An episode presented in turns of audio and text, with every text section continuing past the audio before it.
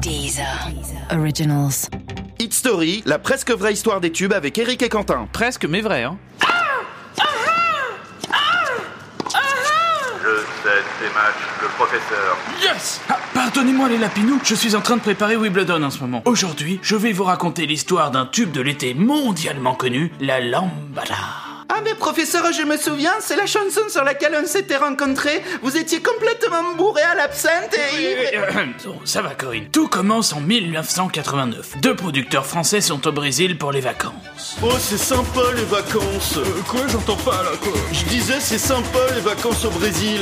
Non, je suis désolé, j'ai pas vu Adil. euh. C'est alors qu'ils découvrent un titre bolivien nommé Yorando se fue, avec son air joué à la flûte de pan. Ouais, c'est pas mal, je trouve. Mais tu sais quoi, la flûte de pan, c'est complètement ringard, faudrait la remplacer par un instrument plus hype. euh. Euh, genre... Mais je sais pas, moi, un truc super nouveau comme euh, bah, l'accordéon. euh, Ouais, super. En effet, de retour en France, les producteurs décident d'adapter la mélodie de Yorando se fue à l'accordéon. Putain, c'est hyper dur comme instrument. euh, Trop de touches. On aurait dû adapter la chanson au triangle, ça aurait été plus simple, quoi. La lambada était née. Ici la police du droit d'auteur, ici la police du droit d'auteur. Oui, bonjour, euh, on a un souci avec euh, la lambada. Deux producteurs auraient volé la chanson à un groupe bolivien sans demander d'autorisation. Intervention immédiate, intervention immédiate. Ah oui, petit détail important, les deux producteurs français n'avaient pas demandé l'autorisation d'utiliser la chanson au groupe bolivien. Ulysse, Si, Gondalo écoute ça. Tout de suite sur Énergie, le tube de l'été, la lambada.